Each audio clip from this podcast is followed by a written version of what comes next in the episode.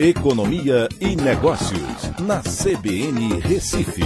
Oferecimento Cicred Recife e Seguros Unimed. Soluções em seguros e previdência complementar. Olá, amigos, tudo bem? No podcast de hoje eu vou falar sobre. O BNDES planeja lançar uma nova modalidade de captação de recursos, né? a letra de crédito de desenvolvimento, a LCD, que vai ser chamada e também a volta de subsídios.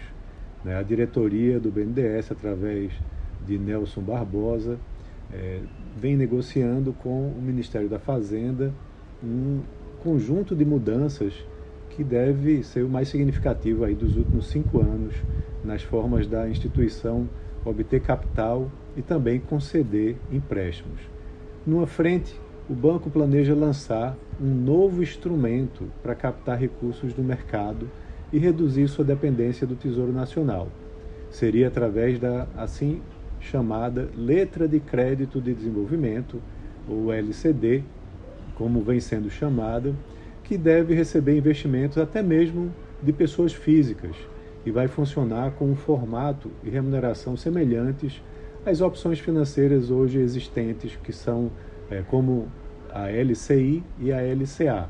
LCI é letras de crédito imobiliário e LCA letras de crédito agrícola. É, segundo o Nelson Barbosa, é, a ideia é eliminar paulatinamente a necessidade de recursos públicos para a instituição, né, principalmente do Tesouro. Em outra frente, há também a ideia de flexibilizar de diferentes formas o uso da taxa de longo prazo, a TLP, que foi criada em 2017 no governo Temer para impedir que o banco empreste a clientes a taxas menores do que o custo de captação do Tesouro Nacional. O banco sugere a recriação do crédito subsidiado pelos cofres públicos, como nos governos anteriores do PT, mas dessa vez a medida seria voltada a determinados segmentos considerados estratégicos, como transição energética e também inovação e sob autorização do Conselho Monetário Nacional e com limites de valores né, para tentar evitar um cheque em branco para essas empresas.